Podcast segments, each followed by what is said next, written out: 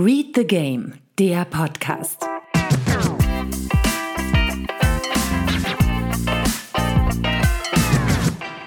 Herzlich willkommen zu einer neuen Folge des Read the Game Podcasts. In Folge 14 wollen wir minimal auf den 17. Spieltag zurückblicken, unseren Fokus vor allem auf Spieltag Nummer 18 legen, um die englische Woche abzuschließen. Aber erst einmal, hallo Hannes. Steffen, grüß dich. Ja, äh, da hört man sich mal eine Woche nicht und zwei Spieltage sind ins Land gezogen und da ist so einiges passiert. Sagen wir mal so, mit englischen Wochen muss sich Bruno Labbadia zukünftig erstmal nicht mehr auseinandersetzen, außer er stellt auf Netflix die Sprache um. Ähm, es sind äh, gar wundersame Dinge geschehen. Endlich äh, war bei Hertha mal wieder richtig äh, Probleme. Mhm. Trainer raus, Chef raus, äh, das eine überfällig, das andere leider der Kollateralschaden, der dazugehörte. Aber wie war denn sonst so dein Blick auf den Spieltag? Der Rückblick auf den Spieltag. Also ich würde es mal mit, ähm, mit einer Zahl versuchen zu erklären, äh, was mich so bewegt an diesen beiden Spieltagen. Äh, und zwar ähm, haben wir ja die, die, die momentane Spielstärke der Clubs, ist so ein bisschen eigentlich die Form und äh, wir blicken dabei auf die letzten vier Spieltage zurück und gucken uns halt an, was haben die da geleistet, um eben so ein bisschen herauszukristallisieren, wer hat gerade einen Lauf und wer nicht. Und wie es die letzten Wochen schon so war, das Team der Stunde in dem Fall sind die Frankfurter. Ähm, zusammen mit den Gladbachern jetzt drei Siege und ein Unentschieden aus den letzten vier Spielen, gefolgt natürlich von den Bayern, drei Siege, eine Niederlage. Und dann gucken wir uns mal die Teams an, die dahinter folgen. Bielefeld, auch wenn es jetzt eine Niederlage gab, Freiburg, Werder, Hoffenheim mit jeweils zwei Siegen, ein Unentschieden und einer Niederlage. Worauf möchte ich hinaus? Wo sind denn bitte die Verfolger? Dortmund, Leipzig, äh, Leverkusen? Fragezeichen. Ja, dann kommen jetzt die Gladbacher, die Wolfsburger und die Frankfurter äh, so ein bisschen aus der Hinterhand und mischen da die, äh, die Plätze 2 bis 4 auf. Was ist da los? Ja, am Restaurantbuffet ist ein dichtes Gedränge. Am Kaviarstand steht wieder nur der FC Bayern.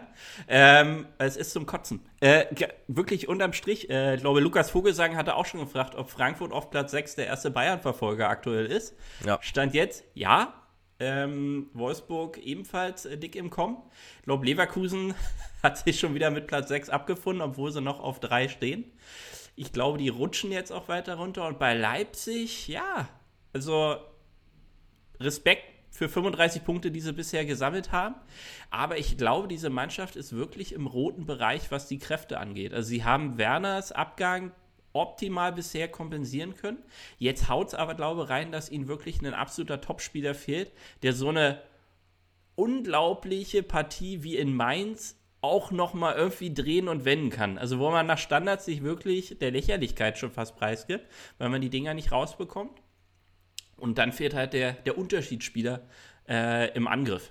Absolut. Ansonsten ist natürlich jetzt erfreulich gewesen, am 18. Spieltag äh, 36 Tore gefallen. Da freut sich da freut sich das Fußballherz. Äh, hatten wir schon mal am siebten und am ersten Spieltag auch jeweils 36. Wir hatten elf Tore nach offensiver Phase, elf nach Umschaltverhalten und 14 nach Standards. Mehr Standardtore gab es äh, nur am siebten Spieltag. Und die Verteilung ist wie folgt. Wir haben vier Tore nach Freistoß, sechs nach Eckstoß, drei Elfmeter. Übrigens wurden vier verschossen an diesem Spieltag. Äh, Wahnsinn. Und auch wieder ein Tor nach Einwurf. Diesmal äh, bei den Hertanern das erste Tor. Zudem auffällig, es gab nur ein Unentschieden an den letzten beiden Spieltagen. Das war das 2 zu 2 von Freiburg gegen Frankfurt am 17. Spieltag.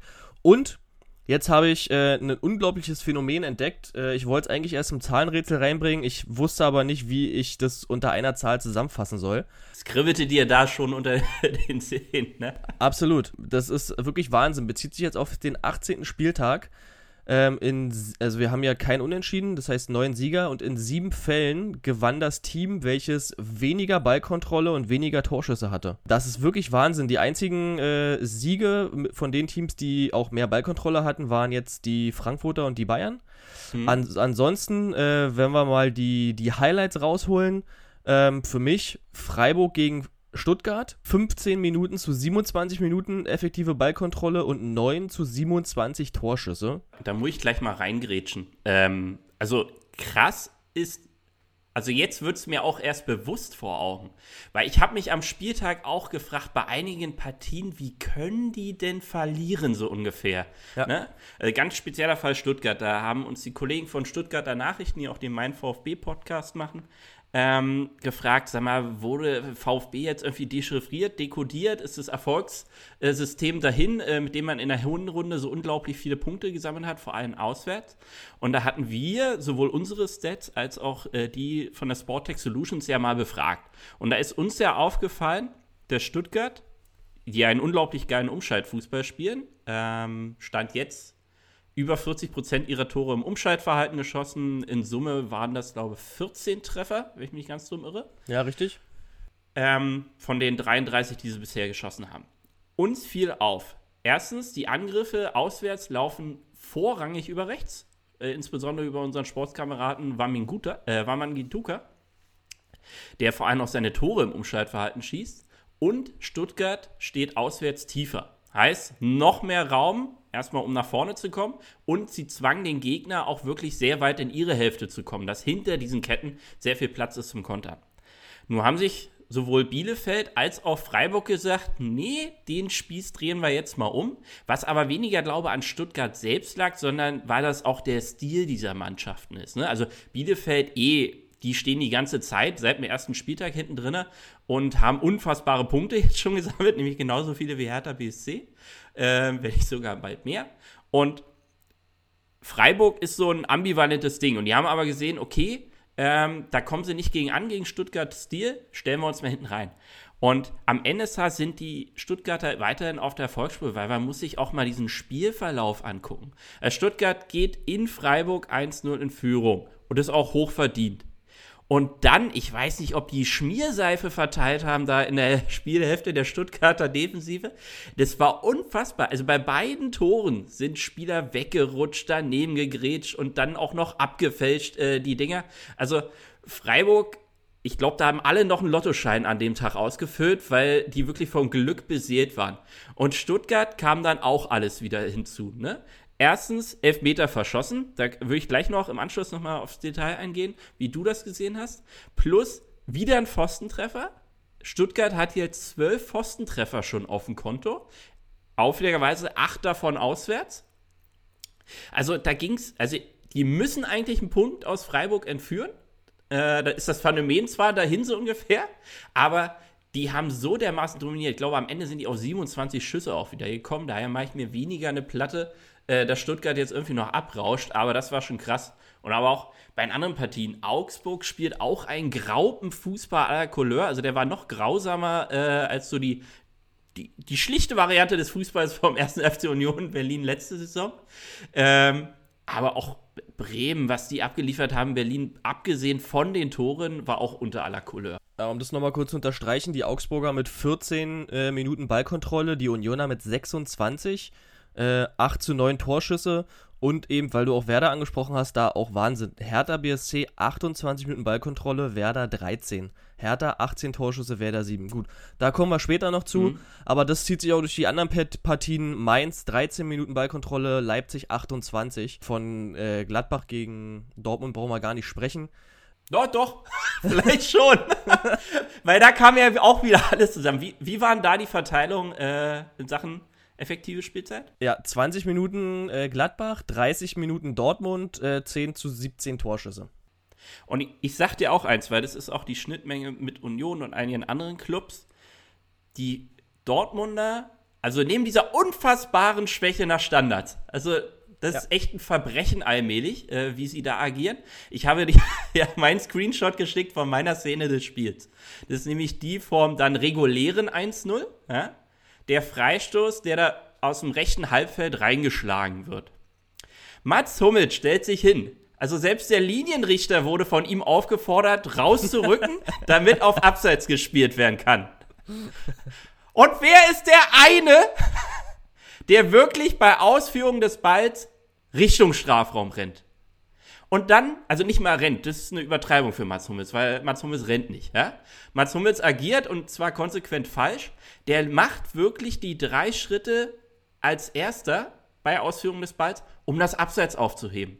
Und ich könnte dann noch verstehen, dass er das macht, weil er die Lufthoheit vermeintlich im Strafraum hat, um den Ball zu klären. Dafür müsste man sich aber schneller bewegen, um eben vor jedem Gegner an diesem Ball zu sein. Oder der nächste Trick aus den 80ern, am Mann dran sein, nämlich seinem direkten Gegenspieler.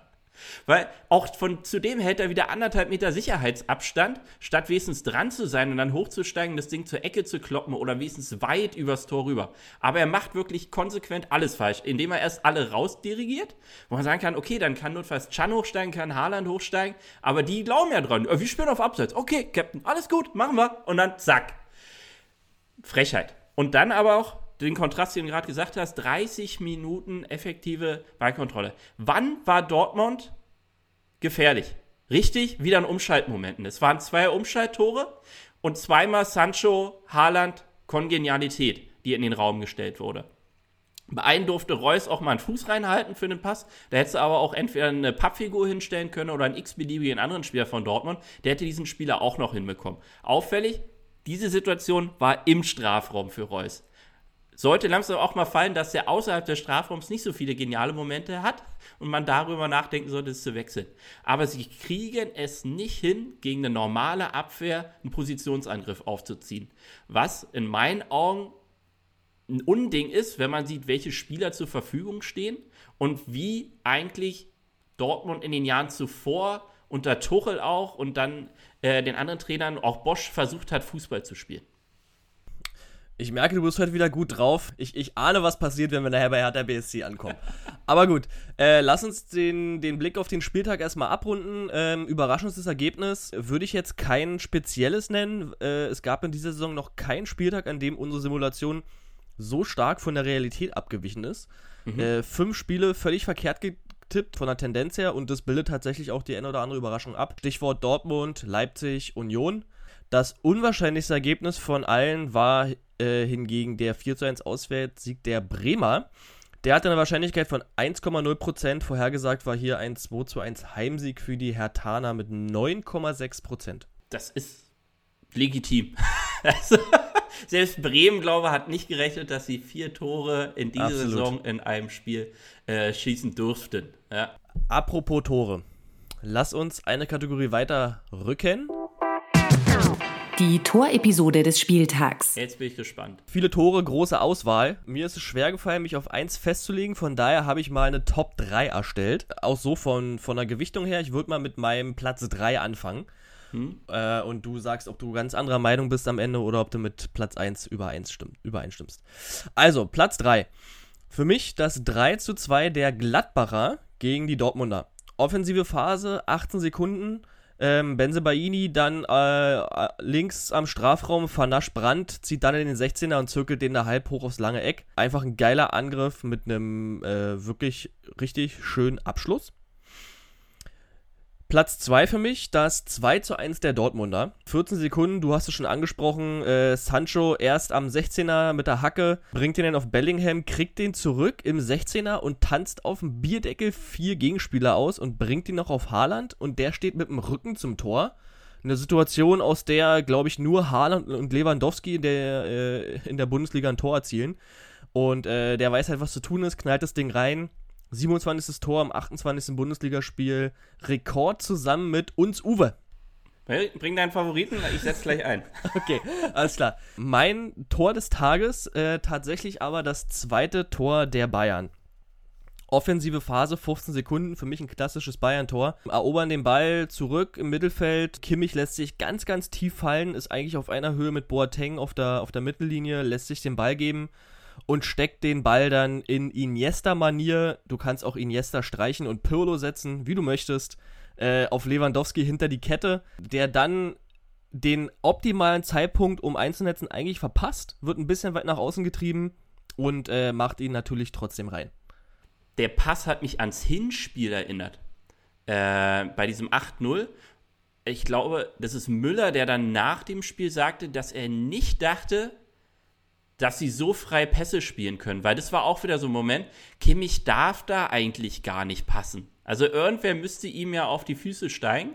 Äh, einige waren ja eventuell doch auch beim Hinspiel dabei, dass die Bälle so leicht hinter die Kette kamen dann. Ähm, ja, der Pass ist schön, das Tor ist, also es macht halt auch nur Lever. Auch ja. Fährmann sieht in dem Moment nicht gut aus. Ich glaube, Kabak äh, stolpert sich da auch noch irgendwie was, irgendwas Scha äh, Blaues in Schalke, hat versucht, das Ding noch zu unterbinden. Ähm, das Ding von Haaland ist wirklich, also äh, das 2-1 ist wirklich geil. Weil, also, was du beschrieben hast, Sancho dreht jetzt wieder auf. Äh, so der, der will auch weg aus Dortmund, das sieht man. Ähm, und bewirbt sich jetzt mit allerlei Qualität darum. Und Sancho braucht ein Bierdeckel, Haaland braucht einen halben und macht daraus eine Drehung und einen Torschuss. Weltklasse. Ähm, Problem ist aber auch, das sind die zwei Aktionen von Haaland im Spiel. Also ist geil, dass er aus zwei, äh, ich glaube, er kommt auf drei Schüsse in der Partie, dass er aus, äh, daraus zwei sensationelle Treffer macht, weil das 1-0 ist auch, also das, was ich in der äh, Hinrunde auch mal meinte, der hat einen Plan A, der ist, er braucht das auf dem linken Pfosten, den Ball, und dann schrubbt er den aber mit äh, Mach 3 dann auch jedes Mal rein in den Kasten. Jetzt holt er sogar noch den Lupfer raus. Also auf der Seite funktioniert Man kriegt ihn aber auch nicht anders ins Spiel. Das, das liegt nicht an ihm tatsächlich, sondern an der gesamten Hintermannschaft. Und äh, Sancho hat seine zwei magischen Momente auch abgeliefert. Also es muss auch von anderer Stelle dann noch mal was kommen. Weil äh, auch eine Defensive von Gladbach, die nun alles andere als stabil ist, hat selbst das Dortmunder Spiel dann zustellen können. Und von daher gehe ich mit. Auch der Dortmunder an, äh Quatsch, das Dortmunder Gegentor äh, von Benze Baini. Ich überlege gerade, wen ich da auf meiner Hasskappenliste hatte. Also Brandt stellt sich schon doof an, ja. aber meiner Meinung nach verpennt Meunier die Nummer komplett. Mhm. Also Benze Baini darf im Leben nicht so frei da sein und vor allem der Raum im Strafraum darf nicht so frei sein, wo er dann reinstößt und abfackelt. Ja. Aber äh, möchte ich nichts entgegensetzen, außer, warte mal, jetzt muss ich nochmal überlegen. Nee, also Glückwunsch nach Mainz zu drei sensationellen Toren, die mich allesamt gefreut haben. Ja. Ähm, doch, den Mainzer Siegtreffer. Das dritte das ist Tor, meiner ja. Meinung nach äh, das Umschaltverhalten über Da Costa. Hat, das hatte ich auch noch auf dem Schirm. Ich habe es jetzt rausgenommen, aber äh, die Aktion von Da Costa jetzt im, im Mainzer Dress da auf rechts außen auch einfach äh, schön. Schöner Zug. Also, also also ich finde, Da Costa ist einfach ein geiler Spielertyp. Weil, Knickknack, das wäre für Dortmund von dieser Art und Weise. Ich habe verstanden, dass er aus Frankfurt am Anfang der Saison noch nicht weg wollte, weil es ist sein Club. Äh, das hat er auch immer klar gesagt. Ich bin auch überrascht, dass Auris gerechnet Erik Dom ihn verdrängt hat auf die Bank und er da kein Land mehr sieht weil ich bei Erik Dom bis heute nicht kapiere, welche Funktion er eigentlich auf dem Platz hat. Aber bei Frankfurt kriegt das äh, wunderbar aktuell hin. Und wie gesagt, nach der Saison, ich weiß nicht, ob Mainz sich den leisten kann, den fest zu verpflichten oder ob der Deal eventuell sogar schon durch ist. Aber wenn man sieht, wie Dortmund mit Minier als Verteidiger dasteht und auch Morey äh, jetzt alles andere als überzeugte, sollte man darüber nachdenken, ob man einen gestandenen Spieler zur Abwechslung mal kauft, statt wieder einen 17-Jährigen. Ja. Das hat mich echt gefreut. Und vor allem der Jubel von Barrero, da sind äh, sehr vielen Mainzern allein in seinem Jubel äh, sehr viele Steine vom Herzen gefallen. Plus Mainz braucht jetzt auch einen neuen Rasen. sehr gut. Dann schließen wir die Kategorie ab und gehen eins weiter. Das Zahlenrätsel des Spieltags. Ich habe zwei Zahlen mitgebracht. Die erste Zahl bezieht sich auf ein Team, beziehungsweise in, äh, im Detail auf ein Spiel vom 18. Spieltag. Die Zahl ist 32. Effektive Spielzeit bei Dortmund hatten wir schon mit 30 Minuten. Nee, hat äh, tatsächlich nichts mit der effektiven Spielzeit zu tun, sondern mit der Häufigkeit äh, der Torabschlüsse. Die Frage ist, welches Team? Also es handelt sich um Torschüsse, aber welches Team? Waren's, ah, und stimmt, die Bayern auf Schalke, ne? So ist es. 32 Torschüsse gegen die Schalker. Witzigerweise äh, im Hinspiel bei den 8 Toren waren es 22 Torschüsse. Die 32 sind jetzt Topwert in dieser Saison. Der lag bisher bei den Stuttgartern mit 28 Torschüssen am 15. Spieltag gegen Augsburg, die damals ähm, 14 Mal selber aufs Tor schossen, womit dieses Spiel mit 42 Torschüssen das torschussreichste der Saison war. Jetzt haben die Schalker aber auch 14 Mal aufs Tor geschossen, haben wir also 46 Torschüsse in diesem Spiel. Was unglaublich ist, ähm, jetzt könnte man sagen, okay, alle zwei Minuten ein Schuss aufs Tor. Noch schöner wird die Zahl, wenn wir mal die effektive Spielzeit betrachten. Die lag bei 57 Minuten äh, in diesem Spiel. Das heißt, ähm, alle eine Minute und 15 Sekunden fiel in diesem Spiel, wenn der Ball rollte, ein Torschuss. Wahnsinn. Also, also ich habe mir auch die Zusammenfassung angeguckt und dachte, geiles Scheibeschießen, aber auf beiden Seiten. Und ja. man hätte Schalke wirklich gegönnt, dass sie 1-0 in Führung gehen. Ich weiß nicht, wie der Rest äh, der Partie läuft. Wahrscheinlich verlieren sie dann trotzdem 3-1, 4-1 oder so. Aber wenn Marc Uth das Ding nicht auf Neuer, sondern auf den Kasten bringt, äh, steht es 1-0 und dann ist endlich mal Rambazamba äh, da auch drin in der Truppe. Und ja, wie gesagt, kannst du Schalke keinen Vorwurf machen in dieser Partie, dass sie nicht die Bayern geschlagen haben. Aber nun mal schauen, äh, wie sich das noch entwickelt. Weil weiterhin konstant letzter. Ja? Genau. Zweite Zahl bezieht sich auf einen Saisonwert. Bisschen schwieriger, mal gucken, ob du es rausfindest. Die Zahl ist 12%. Will ich so auf Anteil von Toren von irgendwas gehen? Oder, oder sind es die Elfmeter? Speziell. nee, weder noch. Es geht äh, bei der Zahl tatsächlich um äh, Führung und äh, Siege, beziehungsweise in dem Fall äh, Niederlagen. Denn 12% ist die Zahl, die ein Team in der Bundesliga ein Spiel noch verliert, wenn es 1 zu 0 in Führung gegangen ist. Bin darauf gekommen, weil jetzt eben am 18. Spieltag wieder zwei Spiele gedreht wurden. Wir haben es schon angesprochen. Die Stuttgarter verlieren trotz Führung gegen Freiburg und die Mainzer gewinnen auch das Spiel gegen Leipzig, nachdem die Leipziger in Führung gegangen sind. Zudem wechselt der ja bei Gladbach gegen Dortmund zweimal die Führung, auch wenn dieses Spiel eh nicht in die Wertung eingeht, weil es bei uns halt um 1 zu 0 Führung und Spielausgänge geht. Aber insgesamt ähm, in, der, in der Liga werden nach 1-0 Führungen 62% der Spiele gewonnen, 26% enden unentschieden, 12% geben eben noch verloren. Und interessant ist, wenn man sich mal die, äh, die Spitzenreiter anguckt in die jeweiligen Kategorien. Beim Punkte liegen lassen nach Führung ganz vorne die Mainzer. Ein Sieg aus sechs Führungen. Dann folgen schon die Hertaner, drei von sieben. Und die Gladbacher 15 Mal geführt, unglaublich, aber auch nur sieben Spiele davon gewonnen. Hatten wir, glaube ich, auch schon mal in einer der letzten Folgen angesprochen, äh, diese, diese Schwäche, das dann auch nicht äh, in, in Siege ummünzen zu können. Stärkstes Team nach Führung, logischerweise die Bayern und die Dortmunder, acht Siege von neun Führungen und dann kommen auch schon die Unioner, die haben elf, ähm, in elf Spielen von zwölf Führungen gepunktet, darunter sieben Siege.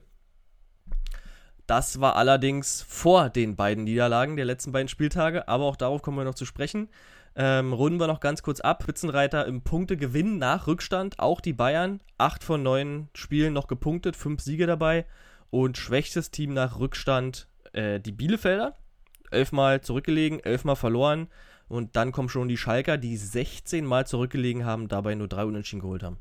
Genau, aber auch knapp hinter den Bayern kommt, glaube ich, schon Stuttgart und Frankfurt, die auch somit die Comeback-Qualitäten äh, in der Bundesliga haben die jeweils noch fünfmal ein Unentschieden davongetragen. Frankfurt hat, glaube ich, zweimal gewonnen und Stuttgart einmal, wenn ich mich nicht ganz dumm irre. Richtig. Und die, Wol die Wolfsburger mischen da auch noch mit, auch zwei Siege und fünf Unentschieden bei acht Rückständen. Von daher machen wir erstens bei Stuttgart nicht so eine Platte. Ja. Ähm, und zweitens, Frankfurt braucht jetzt nicht mehr Rückstände aufholen. Die gehen einfach gnadenlos in Führung, wie sie es in Bielefeld haben. Übrigens das Ding von Kostic für mich auch eine absolute Kirsche, wo er nach der Ecke einfach mal abzieht. Ja. Dann hast du jetzt ja schon einen Spieler angesprochen. Ähm, wir, wir rücken mal eine Kategorie weiter. Der Most Involved Player des Spieltags. Du darfst mal den, den, den, Vorsch den Vorschlag machen, wer für dich der Spieltags-MLP ist. Also, da man ihm ja gegen Schalke einen Freifahrtschein erteilt hat, durfte Kimmich sich äh, besonders viel auszeichnen. Drei Assists aus allen Lagen äh, hat damit jetzt mal eben aufgeschlossen äh, zu Thomas Müller, beide jetzt mit neun Assists in der laufenden Saison. Jeweils äh, der Top-Wert. Und also Respekt, wie schnell der nach seiner Verletzung zurückgekommen ist. Erstmal, um spielfit zu sein. Und zweitens auch direkt wieder liefert. Und es ist halt kein Zufall, dass sie sich seit seinem Comeback gnadenlos wieder in der Spitze festgebissen haben. Sie haben gewankt. Teilweise dachte ich, sie sind kurz auch mal davor, endlich umzukippen. Und dann stand Kimmich auf einmal wieder im K und dachte mir, scheiße. Die Zeit haben wir also verpasst. Ja, absoluter Wahnsinn. Zu, zu den drei Assists war er noch an 18 Torschüssen beteiligt und insgesamt an 95 Episoden. Also wirklich Dreh- und Angelpunkt bei den Bayern da im Spiel und wie du schon gesagt hast, also neun Assists, wenn man jetzt auch bedenkt, dass er ja auch keine unwesentliche Zahl an Spielen gefehlt hat aufgrund seiner Verletzung. Ähm, also das ist schon wirklich Wahnsinn. Wie gesagt, also dann glaube ich auch noch zwölf Kilometer abgespult. Also ist auch nicht so, dass er sich rausnimmt mal aus der Partie oder so, sondern der läuft scheinbar dann auch noch die, die Problemlücken hinten rechts weiterhin mit zu. so als Teilzeitjob. Da hat, ja, da, hat, da hat ja Süle gespielt, da war also viel, viel Arbeit. Wunderbar. Aber wie gesagt, auch äh, besagter Philipp Kostic an äh, drei der äh, fünf Frankfurter Tore beteiligt gewesen, unter anderem eben ein wunderbares Tor selber gemacht. Und äh, es funktioniert in Frankfurt. Äh, Silver funktioniert eh die gesamte Saison schon. Der hat, äh, als es nicht rund lief, trotzdem den Karren auf Kurs gehalten, dass man nicht in große Bredouillen kommt. Und mit Jovic ist jetzt noch die Extrakirsche im Spiel. Respekt und Anerkennung für die Ruhe, auch in Frankfurt meinem Trainer sein Ding machen zu. Denke drauf. Deckel drauf, kommen wir zu unserer Lieblingskategorie. Wir gucken auf die Berliner Clubs und bei beiden ist eine Menge passiert. Ich hoffe, dass äh, Steffen jetzt hier den Rahmen nicht sprengt. Der Blick auf die Hauptstadtclubs. Wir fangen mal, glaube ich, wir fangen mal wieder im, im, im Westen an. Ähm, du hattest es ja vorhin schon angesprochen, da hat sich äh, auf Führungsebene so einiges getan. Ich finde es richtig unter dem Aspekt, ähm, dass das Trainerteam rund um Bruno Labbadia es nicht hinbekommen hat, aus einem in meinen Augen nach wie vor guten Kader äh, keine Mannschaft zu formen. Und das ist auch das Erste, was Arne Friedrich auf der Pressekonferenz verkündet hat. Ich bin sehr gespannt, ob das jetzt Paul Dardai und Zecke Neuendorf äh, gelingt. Ich drücke ihnen die Daumen. Ich traue es ihnen zu. Ähm, es wird aber nicht schön anzusehen zu sein. Also ich glaube, dass sie richtig schön Beton anrühren werden gegen Frankfurt. Ich traue ihnen sogar einen Punktgewinn dazu. Dann muss aber wirklich alles passen, vor allem vielleicht auch mal in Führung gehen. Ähm, entscheidend wäre auch mal Elver zu verwandeln. Ja, das wäre auch mal wieder gut, nachdem er jetzt den zweiten in Folge äh, versaut hat. Und dass die darüber endlich Vertrauen zu ihrem Nebenmann gewinnen, weil also das wurde auch so gnadenlos gegen Bremen aufgezeigt. Die vertrauen einander nicht, weil es entweder weder in die Qualität noch in den Menschen, der dann mit ihnen kickt, ich sehe auch weiterhin nicht so Spieler wie Mittelstädt. Ich glaube, die haben wirklich Talent. Das kann man ihnen nicht abstreiten, aber das ist auch Fakt die wissen bis jetzt nicht, was ihre Kernfunktion da auf dem Platz ist. Was soll er denn nun machen? Und ein Spieler wie Cordoba wurde, glaube ich, geführt zum ersten Mal in der Partie gegen Bremen auch gesucht. Der hat mal zehn Torschussbeteiligungen gehabt am Ende der Partie. Ich weiß nicht, wann er das das letzte Mal hatte. Vielleicht in Köln noch, als man wirklich auch jeden Ball auf ihn prügelte. Bei Hertha gewiss noch nicht.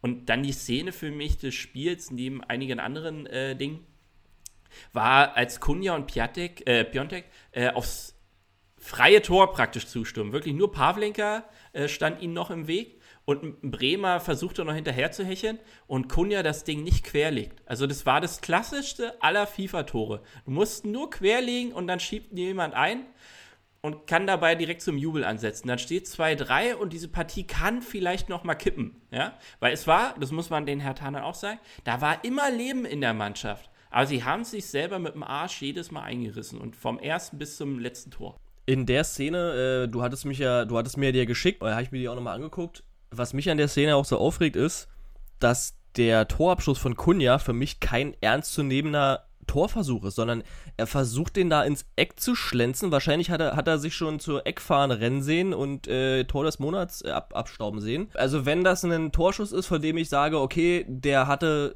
der hatte wirklich die Absicht da, dieses Tor zu machen mit Willen und Biss, aber so ein halbherziger Schlenzer da, äh, also ich weiß nicht, da.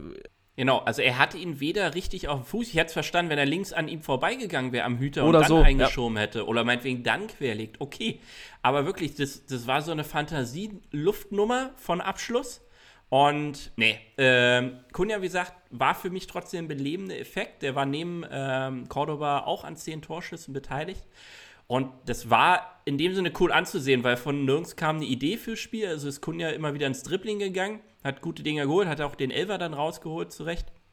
Aber mehr ist es nicht. Und äh, jetzt mal überraschen lassen, was sie da veranstalten. Daher möchte ich heute noch nicht zu viel drauf kloppen, ähm, sondern die Hoffnung schürfen, dass diese dass dieser Kader mal zu einer Mannschaft zusammenfindet. Und sei es, dass Dada jetzt sagt, so, ihr zwölf äh, seid mein Kern, mit denen gehe ich in jede Partie und beim Rest äh, gucke ich, ob jemand sich verletzt. Und dass sie es darüber wenigstens hinbekommen, die Klasse zu halten. Also das sollte drin sein mit dieser Mannschaft. Dann schauen wir mal, was Spiel 1 nach Labadia und Preetz in Frankfurt äh, bringt und werden das dann mit Sicherheit nächste Woche sezieren. So, rücken wir weiter, gehen Osten. Was ist da los in Köpenick? Ausnahmsweise lacht auch über dem Osten die Sonne nicht. äh, also, das waren jetzt, man, kann ja die Leipzig-Partie mal noch mit reinziehen. Also, Union hat unglaublich performt in der Hinrunde. Vor allem eben was Punkte angeht. Da waren auch vielleicht Spieler dabei, wo man jetzt sagte, krass, trotzdem gewonnen. Und jetzt war einfach mal so ein Aderlass. Also man hat schon gegen Leipzig gesehen, da war, durfte auch Trimmel mal pausieren, weil der auch, glaube ich, wirklich hardcore im roten Bereich unterwegs war. Den ist nach vorne hin nichts eingefallen. Ähm, Leipzig hat komplett abgeriegelt. Augsburg hat es auf ihre Art und Weise gemacht, indem sie sich tief hinten reingestellt hat. Und Trimmel war zwar wieder mit an Bord, aber es fehlte auch jede Anspielstation, die nach vorne denken wollte. Also man hat wirklich gesehen, dass acht Spieler auf dem Platz waren, die nur gegen den Ball gearbeitet haben. Ne? Und keiner dann noch den Elan oder die Energie aktuell hatte, nach so einer englischen Woche nach vorne zu gehen. Denn außer Trimmel haben keine anderen ausgesetzt. Eine andere, ich musste wieder 90 Minuten durchspulen und auch andere Kandidaten. Und wenn du dann eben keinen Raum hast, mal einen Ball hinter die Kette auf Avonie oder Becker zu bringen, weil die brauchen den Platz, um dann auch ins Rollen zu kommen. Aus dem Positionsangriff sind beide einfach technisch zu limitiert, jedenfalls Stand jetzt, ähm, dass die da was bringen. Dann holt Ingwertsen für mich so der zweite Sidekick für Trimmel aktuell, mit dem man halt Fußball spielen kann. Einen unglaublich geilen Schuss raus, der in seiner Erstehung schon ganz wild ist. Er schubst gefühlt erst noch den Schiedsrichter zur Seite, Junge, mal Platz ich habe hier zu arbeiten, ähm, schiebt den dann da durch alle Maschen durch an Giekewitz vorbei in Kasten. Dann kriegen wir schon Elfmeter geschenkt, muss man auch sagen. Der ist zwar legitim, der Elfmeter, aber trotzdem ein Geschenk, weil es einfach keine Torchance war, die da verhindert wurde, äh, sondern ein Foul. Und da machen wir halt auch einen Elfmeter nicht rein. Und das ist dann so der Unterschied von Ingwertsen zu Kruse, ja, so doof es klingt. Erstens, der macht seine Elfer rein. Zweitens, hat Kruse die Möglichkeit, aufgrund seiner Qualität, die er jetzt bereits besitzt, Ingwertsen kann sich da noch hinentwickeln, ein Spiel auch mal noch trotzdem aufzuziehen, auch wenn der Gegner tief steht. Das fällt dann schwerer, vor allem für die äh, Parameter, die Union so auf den Platz bringt, wie man Tore schießt. Naja, und dann haben sie halt ihre eine Stärke von Union aktuell dicht gemacht mit dem Umschaltverhalten und vor allem sie kassieren zwei alte Union-Tore so ungefähr. Giekewitsch schlägt beim 1-0 das Ding lang da steigt einer hoch, verlängert genau in den Raum zwischen die Innenverteidiger, wo der zweite Stürmer reinhechtet und das Ding aber auch wirklich geil einschmiedet. Und das war ein ganz, ganz rahmenschlechter Tag für Nico Schlotterbeck, der gerade sein Comeback feierte, nachdem er seit dem dritten Spieltag verletzt fehlte, aber wirklich in jeder Situation bescheiden aussah. Also bei, äh, beim einen zu langsam in der Rückwärtsbewegung, kommt er nicht mehr ran. Da ist Friedrich, der von einer anderen Position rüber rennt, sogar noch schneller äh, am, am Stürmer dran und ist dann aber den Ticken halt zu spät, um den noch abzuräumen. Dann beim zweiten wieder Schlotterbeck zu langsam. Und ich dachte schon, der, nimmt, der Trainer nimmt ihn zur Halbzeit raus, weil auch offensiv, äh, wenn er da sich mal im Spielaufbau mit eingeklingt hat, nur Graupen geschlagen hat ist kein Vorwurf, ist ein junger Spieler, lange verletzt gewesen, jetzt zurückgekommen, aber der hat sich da keinen Gefallen getan in der Partie. Passiert aber, äh, und fand ich in dem Sinne dann wiederum gut, dass er ihn eben auf dem Platz gelassen hat, dass er weiter spielt und jetzt wieder Minuten sammelt und zurückkommt. Weil, ähm, wie gesagt, er wird wahrscheinlich auch die nächsten zwei Partien noch auf dem Platz stehen. Und die Sicherheit muss er sich da holen. Naja, und jetzt ist die Frage, also hat, hat die Mannschaft wirklich ihren Zenit erreicht, so im Leistungsvermögen? Müssen jetzt erstmal wieder Kräfte tanken? Man sehen, wann und wie Kruse nochmal zurückkehrt, damit er auch das spielerische Element wieder zurückfindet. Und ich sag mal, das wird jetzt zum ersten Mal vielleicht so diese Graupen-Momente haben, ne? wo man dann vielleicht auch mal drei oder vier Spiele in Folge keinen Sieg erringen kann. Aber es kommen ja auch Gegner, die man durchaus schlagen kann. Äh, man muss sie ihnen jetzt äh, auch abzwingen. Und wie gesagt, nächste Partie gegen Gladbach ist so ein, so ein Bonusspiel wieder. Also wenn sie den wie im Hinspiel auf immer einen Punkt abnehmen, Hammer. Ja? Also vor allem in der aktuellen Form, wir hatten eingangs drüber gesprochen. Aber man muss jetzt auch nicht Angst und Bange sein, wenn die überraschend jetzt mal nicht mehr auf dem Europapokalplatz stehen für drei Spieltage. Ne? Ja, also dass Union jetzt in der Hinrunde äh, Overperformer war, hatten wir ja auch schon besprochen. Ähm, war natürlich irgendwie ein Highlight, jagte das nächste. Ähm, und ich hatte es dir ja auch schon gesagt, dass mein Gefühl jetzt sagt, dass sie jetzt so ein bisschen auf den Boden der Tatsachen zurückgeholt werden. Ist aber auch nicht schlimm, dann äh, die, der Anspruch nach wie vor Klassenerhalt wird auch immer wieder so propagiert, was ich auch richtig finde. Andere Clubs sind mit solchen Hinrunden dann auch an ihren eigenen Ansprüchen gescheitert, weil sie auf einmal von Europa geträumt haben. Von daher Ball flach halten und du hast jetzt schon angesprochen, jetzt die nächsten, also wir haben jetzt noch 16 Spiele logischerweise. Für mich sind die nächsten acht Partien die, wo sie noch Punkte holen müssen. Weil dann das Restprogramm, das startet dann mit dem Derby am 27. Dann kommt Bayern, Stuttgart, Dortmund, Bremen, Wolfsburg, Leverkusen, Leipzig. Also man spielt die letzten Spiele gegen die obere Tabellenhälfte. Und das könnte, muss nicht, könnte ein böses Ende nehmen, wenn äh, man jetzt den Absturz schon hat. Aber wie du schon gesagt hast, ähm, jetzt kommen Gegner, die man, äh, wo man Punkte holen muss, wo man auch in der Hinrunde ähm, gepunktet hat. Ähm, von daher bin ich gespannt, wie es jetzt da weitergeht. Ja, seriös punkten gegen die, und das ist jetzt ernst gemeint, gegen die Konkurrenz äh, im Kampf um den Klassenhalt. Richtig. Und wenn man die halt wirklich auf Distanz hält, dann ist es rechnerisch äh, zeitnah durch. Und dann kann man entweder nochmal eine Bonuspartie abholen äh, gegen Bayern oder Dortmund, wie in der Hinrunde, wo man ihnen ja sehr aktiv das Bein stellen konnte. Ähm, und dann äh, entspannter Saisonausklang. Sehr gut. Damit der Teil zu den Berliner Clubs und wir können feierlich äh, ins Tippspiel übergehen. Das Read the Game Tippspiel. Du hältst dich konstant auf Platz 51 die letzten Wochen. Ähm, Ja, ja. So, der Simulator schwankt immer irgendwas zwischen, äh, zwischen 40 und 50. Ich bin jetzt mal wieder auf 40, äh, befürchte aber, dass die Tendenz auch eher wieder nach unten geht. Ähm, ich finde es wirklich faszinierend, wie sich die, äh, die Top 5 da oben hält und Woche für Woche irgendwie die richtigen Tipps da abfeuert. Also Respekt dafür, weitermachen. Weitermachen. Äh, Glückwunsch und Aufruf zugleich. so, äh, der Freitagabend wird gleich mal mit Stuttgart gegen Mainz feierlich eingeleitet. Dein Tipp und was sagt die Simulation? Die Simulation sagt 2 zu 2 unentschieden, ich sag 3 zu 2 für Stuttgart. Ich sag mal eine Überraschung voraus, ne? Dass Mainz tatsächlich. Ach Quatsch, ich habe was ganz anderes getippt. 1-1 habe ich getippt schon. Völlig verwirrt, der Junge. So, dann Dortmund gegen Augsburg. Also, ich gehe jetzt mal in die Bresche, weil das Fanherz das sagt, es muss ein 3-1 werden. Okay, äh, die Simulation sagt ein 3 zu 0 und ich bringe hier mal meine Überraschung unter. Ich sage, Augsburg gewinnt 2 zu 1 in Dortmund. Bayern gegen Hoffenheim, da ist was aufzuarbeiten aus der Hinrunde. Ich tippe allerdings, äh, dass es knapp wird und zwar ein 3-2 für Bayern. Die Simulation sagt 4 zu 2, ich sag 3 zu 1. Bremen gegen Schalke. Sag ich 2-1-Sieg für Bremen. Ich sag 2 zu 0 für Bremen, die Simulation sagt 2 zu 1 für Schalke. Könnte ein Buzzerbeater werden. Union gegen Gladbach, ich habe schon gesagt, könnte so ein äh, Bonusspiel werden, was man jetzt nicht erwartet hätte. 2-2. Gleicher Tipp wie die Simulation, ich sag 2 zu 1 Auswärtssieg für Gladbach. Frankfurt gegen Hertha. Was sagen deine Bauchgefühle und die Simulation? Simulation sagt ein solides 2 zu 1 für Frankfurt. Ich sage, das geht so weiter, wie es äh, jetzt aufgehört hat. 3 zu 0 für Frankfurt. Die sind einfach in der Offensiv-Connection dazu stark. Hab ich auch so ein bisschen Gefühl, ich tippe sogar auf 4-1. Ja. Ähm, Leipzig gegen Leverkusen. Sag ich, ganz schlimmes Spiel, äh, was Leipzig 1-0 für sich entscheidet. Krass. Simulation sagt 3 zu 2 für Leipzig. Ich sage 2 zu 1 Auswärtssieg. Leverkusen. Köln gegen Bielefeld. Also darauf haben die Fußballgötter gewartet. Klarer 0-0-Kandidat bei mir. Ist auch mein Tipp 0-0.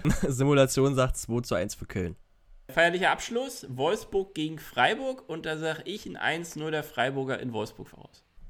Ja, gleiche Tendenz habe ich auch. Ich bin allerdings beim 2 zu 1 für die Freiburger. Die Simulation sagt 2 zu 1 für Wolfsburg.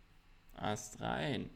Dann haben wir das. Wir danken fürs Zuhören und wünschen auf jeden Fall viel Spaß mit dem kommenden Spieltag, aber noch mehr Spaß beim Zuhören unseres Podcasts und freuen uns, dass wir uns nach dem Wochenende wieder hören. Bis dann. Genau, auch von mir danke fürs Zuhören. Nächste Woche versuchen wir es wieder am Montag rauszuhauen und äh, viel Spaß am Wochenende beim Fußballschauen. Ciao. Read the Game, der Podcast.